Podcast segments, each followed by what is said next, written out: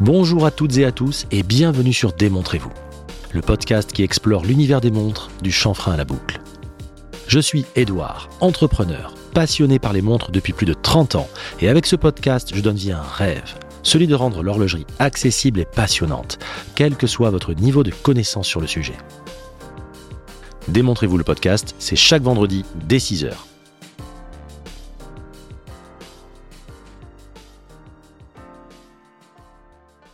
Je suis très heureux de vous accueillir pour ce nouvel épisode. Une fois de plus, je ne peux m'empêcher de commencer par vous remercier. La semaine dernière, l'épisode avec Charles a une fois de plus battu des records. J'ai l'impression de dire ça à chaque fois, mais il est important que vous sachiez que la commu grandit encore et encore. Ça devient un peu comme le Fight Club. On va finir par se croiser dans la rue et notre signe distinctif ne sera pas d'avoir un cocard ou un nez mais une montre à chaque poignet. Merci à tous ceux qui prennent le temps de noter et commenter le podcast, que ce soit sur Apple Podcast, Spotify, YouTube ou encore par mail ou en DM. Je ne peux remercier tout le monde un par un, mais sachez que je lis chacun de vos messages et commentaires et qu'ils représentent beaucoup pour moi. Aussi, je peux parfois mettre un peu de temps, mais au final, je réponds toujours. Et maintenant, place à l'épisode 67. Un épisode qui revient aux racines de DMV, à savoir les histoires de marques en immersif. Mais là, cette semaine, on s'attaque à un gros morceau de l'histoire de France, une légende nationale, la saga Lip. Une histoire si riche que j'ai dû la diviser en deux volumes. Pour tout vous dire, vous raconter l'histoire de Lip avait une résonance particulière pour moi. Car comme je l'ai inscrit dans ma story d'annonce mardi dernier, on a tous une histoire avec Lip. En effet, on a tous un père, un grand-père, un oncle, qui un jour ou l'autre nous a légué une Lip cabossée, à ressusciter, à choyer. Eh bien là, je vous propose d'écouter l'histoire de la montre que vous ne vendrez jamais, tant sa valeur est ailleurs. Et il y a fort à parier que vous l'aimerez encore plus quand vous saurez son pédigré. Je vous souhaite une très bonne écoute.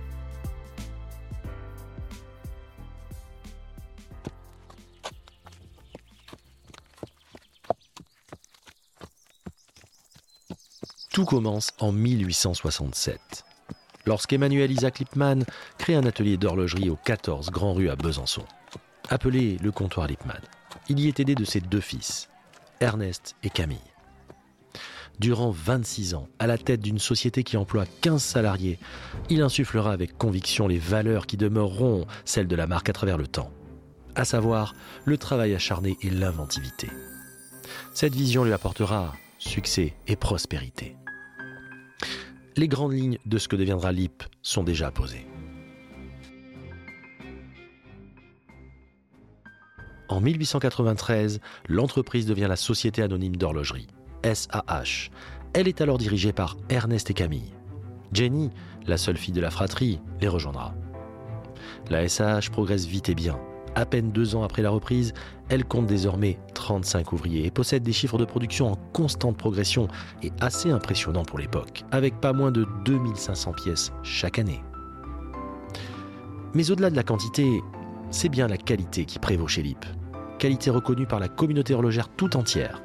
Certains cadrans portent d'ailleurs la prestigieuse inscription Chronomètre LIP. Mais on voit grand dans la famille Lipman. Il faut produire plus et surtout mieux. Et pour cela, il faut un nouvel outil de production. Dès 1902 et pendant deux ans, le chantier de la nouvelle usine libre de la Mouillère, rue des Chalets, s'évite à une cadence infernale afin de permettre à ce projet ultra moderne et très ambitieux de sortir de terre sans délai. Inauguré en 1907, cet outil de production matérialise le rêve des Lippmann. Il s'agit là d'une véritable manufacture, ultra moderne pour l'époque. Chauffage central, électricité, les artisans sous-traitant les mouvements possèdent même un espace dédié afin de permettre une fabrication totale en interne, ce qui est une véritable évolution pour la firme. A noter que cette usine, qui fait 1000 mètres carrés à l'origine, va être agrandie pas moins de 17 fois entre 1911 et 1953, multipliant sa superficie par 10. Cela vous donne une petite idée de l'expansion de l'IP dans ces années-là. Entre-temps, Ernest formule une demande qui peut sembler évidente à notre époque, mais qui est terriblement novatrice en 1904. En effet, il demande à Pierre et Marie Curie de fournir un produit qui rendrait l'heure lisible dans l'obscurité. Dès lors, certaines montres seront fluorescentes à l'aide d'une matière appelée radium. appliquée sur les aiguilles et les heures. 1908 marque également un pas très important pour la marque. L'IP déposé et pour la première fois les trois lettres LIP sont fièrement frappées sur les cadrans.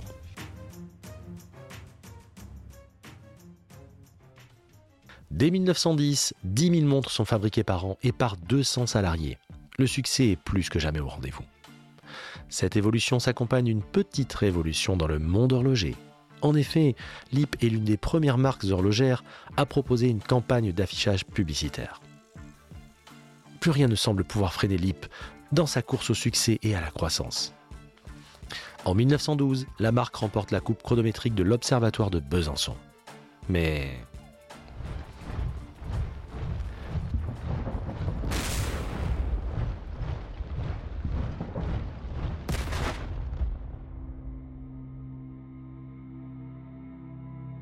la Première Guerre mondiale. Seul un événement hors de contrôle, un signe noir comme on l'appellerait aujourd'hui, pouvait mettre un coup d'arrêt à l'essor de l'entreprise. Dès 1914, la Grande Guerre bat son plein et freine drastiquement la production et les ventes de montres. Les frères Lippmann décident donc de participer à l'effort de guerre et répondent aux besoins de la défense nationale. Ainsi, ils fabriquent des petits mécanismes pour l'armée, des chronomètres télémétriques pour l'artillerie, procurant une supériorité technique à l'armée française sans oublier des montres bracelets pourvues du fameux affichage luminescent au radium. C'est à ce moment charnière que Lionel et James, les enfants d'Ernest et Camille, entrent dans l'affaire.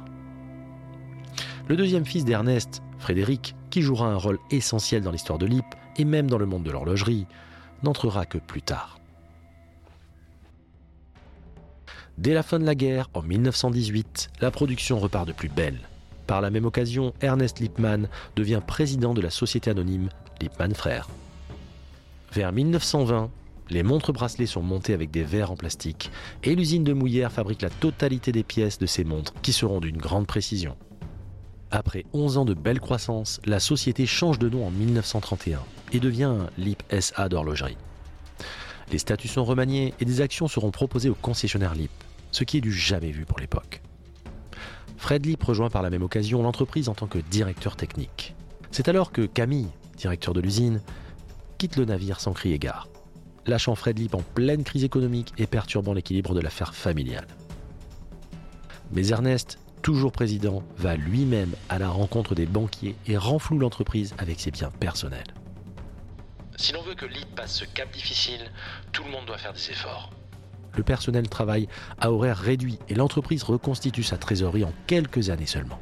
L'IP SA d'horlogerie se hisse alors à la première place de l'horlogerie française en à peine 5 ans. Tout simplement fulgurant.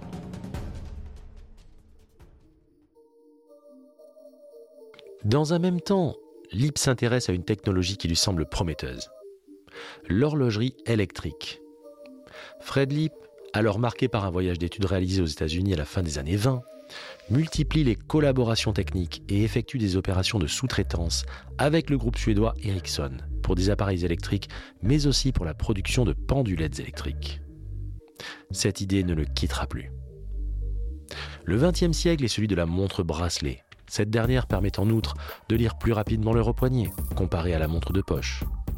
Elle est tout d'abord destinée aux femmes, aux sportifs et aux militaires, et s'étend rapidement aux hommes après la Première Guerre mondiale. Dans les années 30, la production de montres bracelets dépasse même celle des montres de poche. La fameuse T18. On ne peut pas parler de l'histoire de l'IP sans évoquer cette pièce remarquable. 1933 signe la naissance de la T18.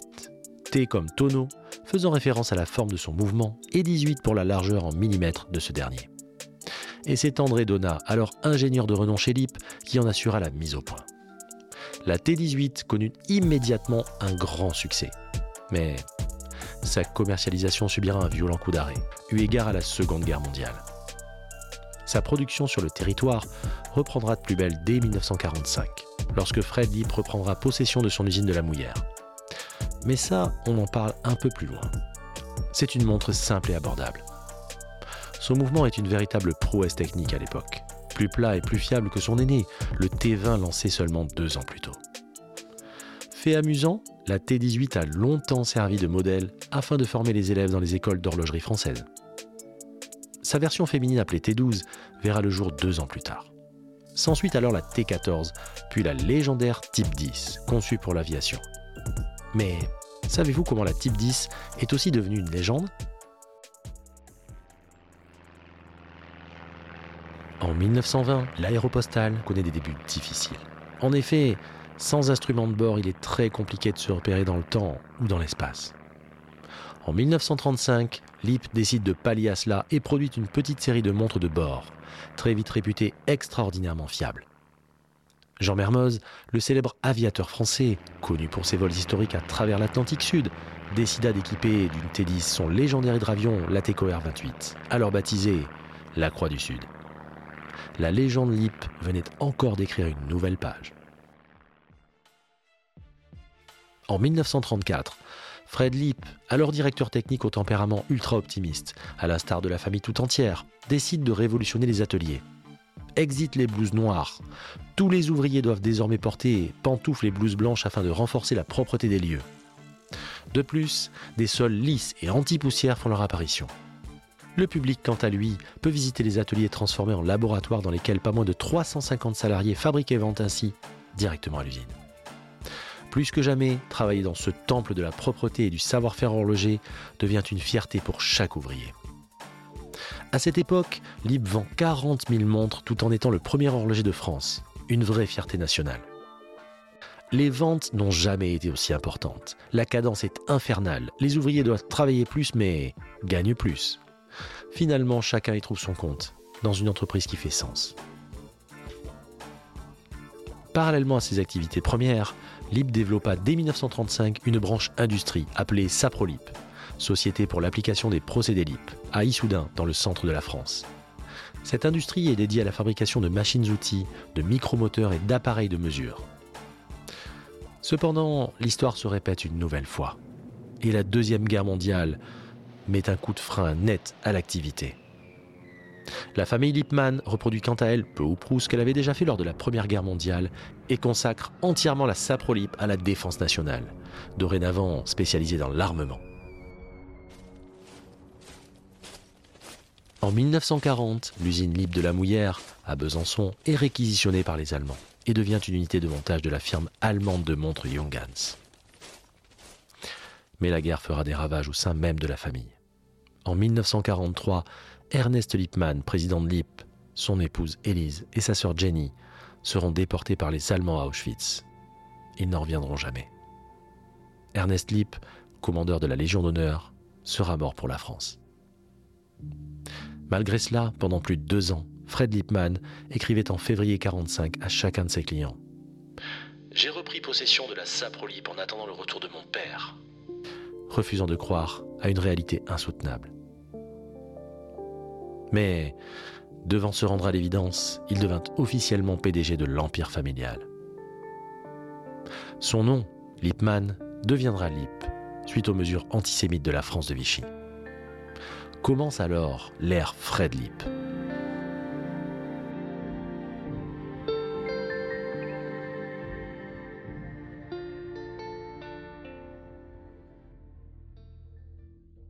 À Besançon, six ans de guerre ont eu raison de la ville totalement en ruine.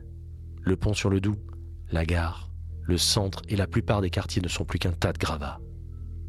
L'usine Lip, quant à elle, est debout, miraculeusement intacte. Disons que son occupation par les Allemands pour Junghans pendant toute la guerre n'y est peut-être pas étrangère. Et un beau matin, Fred Lip en personne revient dans l'usine au volant d'une Jeep et il y chasse les derniers indésirables et reprend les commandes de l'entreprise. La Saprolip, quant à elle, réduit son activité et les machines sont récupérées à la mouillère. En compensation des dommages de guerre, Lip reçoit des machines-outils allemandes et suisses. En seulement quelques semaines, l'usine alors exsangue ressuscite. Les salariés reprennent leur poste et avec une rapidité déconcertante, 50 000 montres sont fabriquées. En véritable visionnaire, Fred Lieb voit ce nouveau départ comme une occasion unique de tout repenser. À commencer par l'organisation du travail, créant un service qualité. Aussi, la formation continue est proposée aux salariés, ce qui est extrêmement avant-gardiste. Quel visionnaire Pendant ce temps, les guerres coloniales font rage à travers le monde. Les commandes de l'OTAN ainsi que celles passées dans le cadre du plan Marshall permettent à l'usine de la Saprolip de reconstituer la trésorerie du groupe tout entier et d'employer 900 personnes. 30% des revenus de l'IP proviennent alors de l'armement. À la libération, dans la liesse générale, l'IP s'adonne à la publicité nationale, que ce soit dans la presse ou à la radio, ce qui marquera fortement l'esprit des Français. En 1948, une fois de plus, l'usine se voit grandement modernisée. Et, coup de communication et coup de maître, l'État français offre à Sir Winston Churchill une LIP T-18 pour service rendu par la Grande-Bretagne à la France durant la guerre.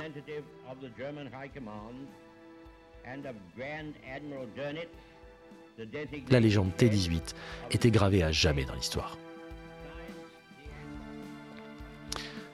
La naissance de la LIP Himalaya.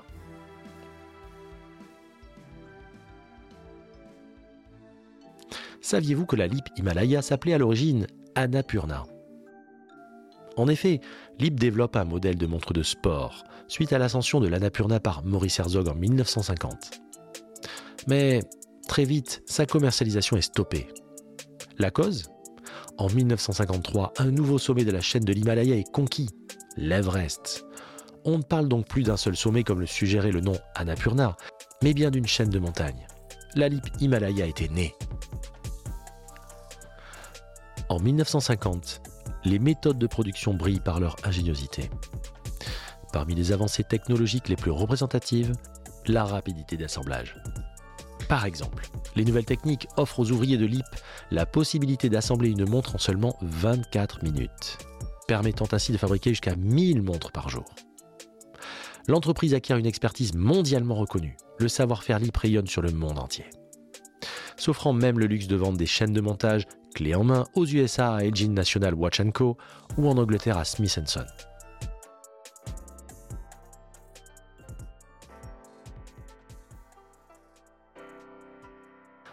En France, le maître mot instillé par Fred Lip est le service.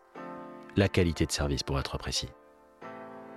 Ainsi, chaque concessionnaire se voit attribuer un stock de rechange, de collection d'avance et de salariés spécialisés pour le service après-vente un vrai confort de travail et un avantage concurrentiel indéniable. LIP invente aussi la garantie totale, offerte à chaque client contre tout risque de malfaçon du mécanisme. Mais Fred Lip ne s'arrête pas là. Il offre à chaque HBJO, comprenez horloger, bijoutier, joaillier, la possibilité de faire appel aux nouveaux services de publicité sur les lieux de vente. En clair, un décorateur étalagiste peut venir effectuer la mise en vitrine directement sur place. Vitrine elle-même fabriquée chez Lip dans une petite usine dédiée. Ça va loin, très loin. Et c'est unique au monde. Et tout ça émane d'une seule et même personne, Fred Lip.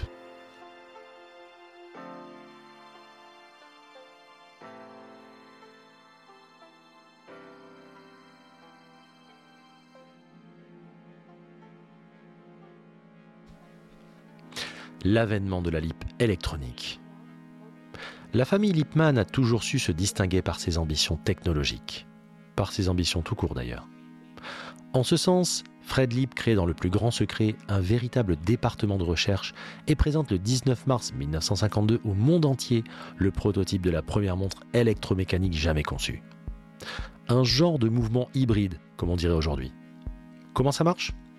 Une pile remplace tout simplement le ressort moteur. Elle sera proposée au public en décembre 1958, un an après les Américains d'une certaine marque nommée Hamilton.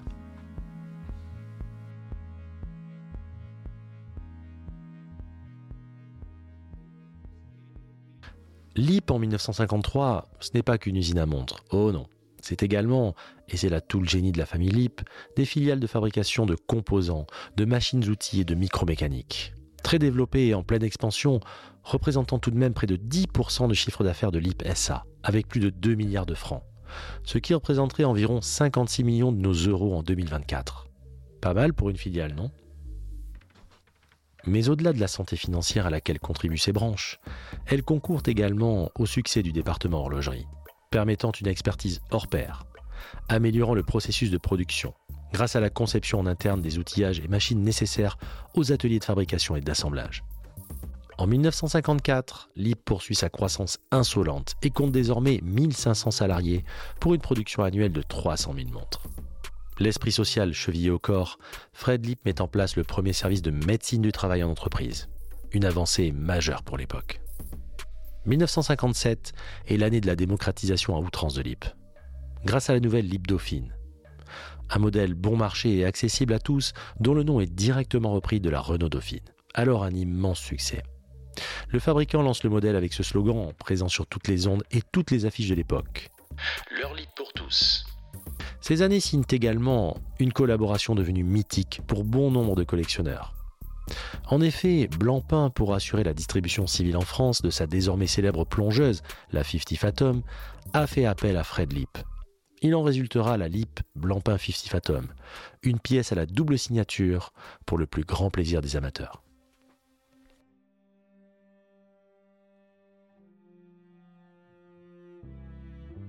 Fred Lip, en communiquant hors pair, offre deux montres Lip électroniques, l'une à Eisenhower, président des États-Unis, et l'autre au général de Gaulle. En remerciement de cette montre, De Gaulle fera parvenir à Fred Lip une photographie accompagnée de ces quelques mots. À Monsieur Fred Lip, grâce à qui je mesure les heures qui me sont comptées.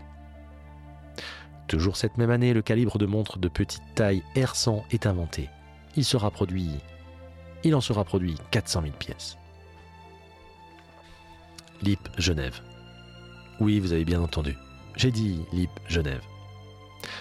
Toujours dans sa quête de diversification et d'excellence, Fred Lip sera le premier étranger autorisé à créer une société horlogère en Suisse et un atelier haut de gamme sera alors ouvert à Genève. Limité à 30 personnes, cet atelier produira entre 1959 et 1971 l'excellence de Lip, proposant des pièces aux matériaux et finitions proches de celles des marques de luxe. Donc, si vous voyez un jour une montre marquée Libre Genève sur son cadran, prenez le temps de la regarder de plus près, ça en vaut le détour. Aussi, il est à noter qu'au début des années 60, LIP a distribué certains modèles de Breitling en France, et pendant une courte période. L'on peut donc voir certaines Navy Timer 806 ou Chronomat 808 par exemple, arborant la double signature Breitling LIP.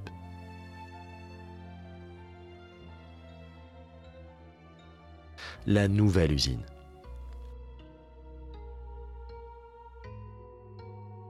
Malgré son architecture de plus en plus disparate, rappelez-vous que le bâtiment s'est vu modifié et étendu 17 fois entre 1911 et 1953, l'usine libre de la Mouillère dispose d'ateliers très modernes pour l'époque. Propres, chauffés, équipés de larges baies vitrées assurant une grande luminosité et d'un éclairage artificiel très performant, et ce dès 1930. Mais, en dépit de tous ces efforts pour maintenir l'usine de la Mouillère efficace et performante, cette dernière ne répond plus aux standards et aux exigences de Fred Lip. La société acquiert donc un terrain de 7 hectares dans le quartier périphérique de Palante, surplombant toute la vallée du Doubs, afin d'y faire construire une nouvelle usine, plus moderne et plus homogène de 10 000 mètres carrés. Les travaux démarreront en 1960 et dureront deux ans. L'usine est organisée selon trois espaces distincts. Un bloc de deux bâtiments regroupant l'administration, les ateliers de montage et le service après-vente un grand bâtiment contenant les ateliers de fabrication et enfin un dernier ensemble à vocation sociale, regroupant restaurants, vestiaires et douches, ce qui est totalement inédit pour l'époque. Cette usine s'avère être extrêmement moderne. De larges baies vitrées donnent sur la campagne. L'éclairage est naturel. Un immense buste d'Ernest Lindman contemple fièrement l'entrée de l'usine. Une grande fresque est peinte dans le hall de l'entrée, appelée Histoire de la mesure du temps, et racontant l'histoire de l'horlogerie. Il y est inscrit L'horlogerie est l'art de construire. Gaston Gore mettra huit mois pour réaliser cette œuvre monumentale. Dans les ateliers ou la salle de réunion, par exemple, des panneaux placardent des maximes comme celle d'Einstein. L'imagination est plus importante que la connaissance. Dans la foulée, Fred Lip est confirmé par le conseil d'administration PDG pour 6 ans. 1450 employés produiront 500 000 montres. L'usine de Palante est une grande réussite. La qualité de la production est unanimement reconnue par les 1300 distributeurs français.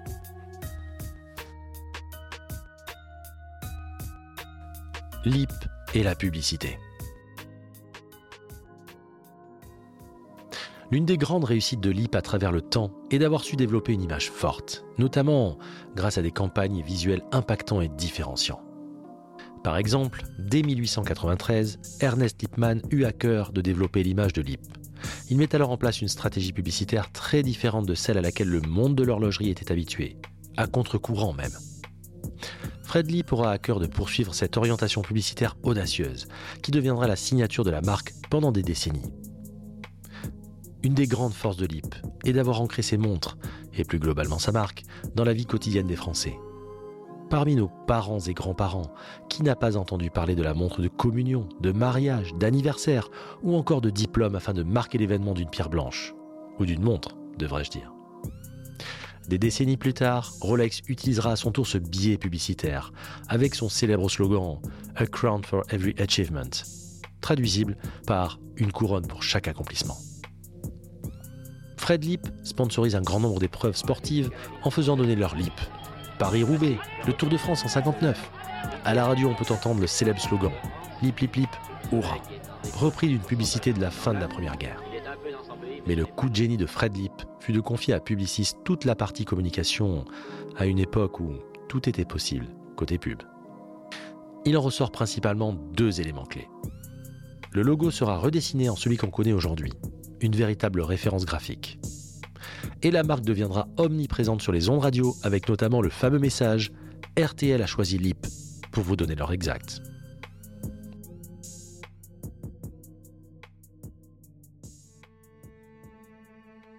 Les années passent et Lip enchaîne les récompenses prestigieuses tout en poursuivant le rayonnement de son image.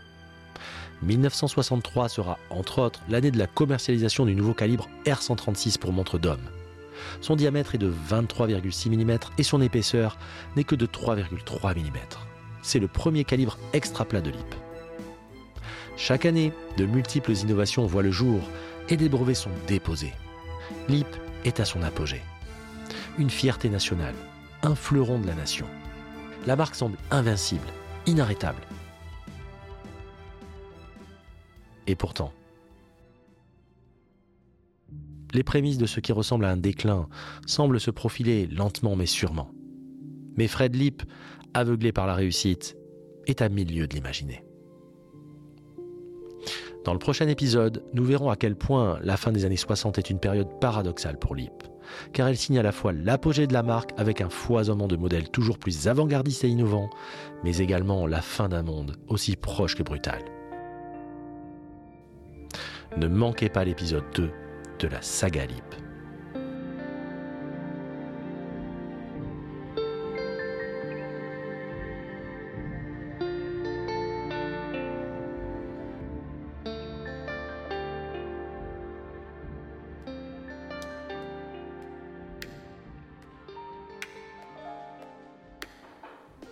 Nous arrivons à la fin de cet épisode.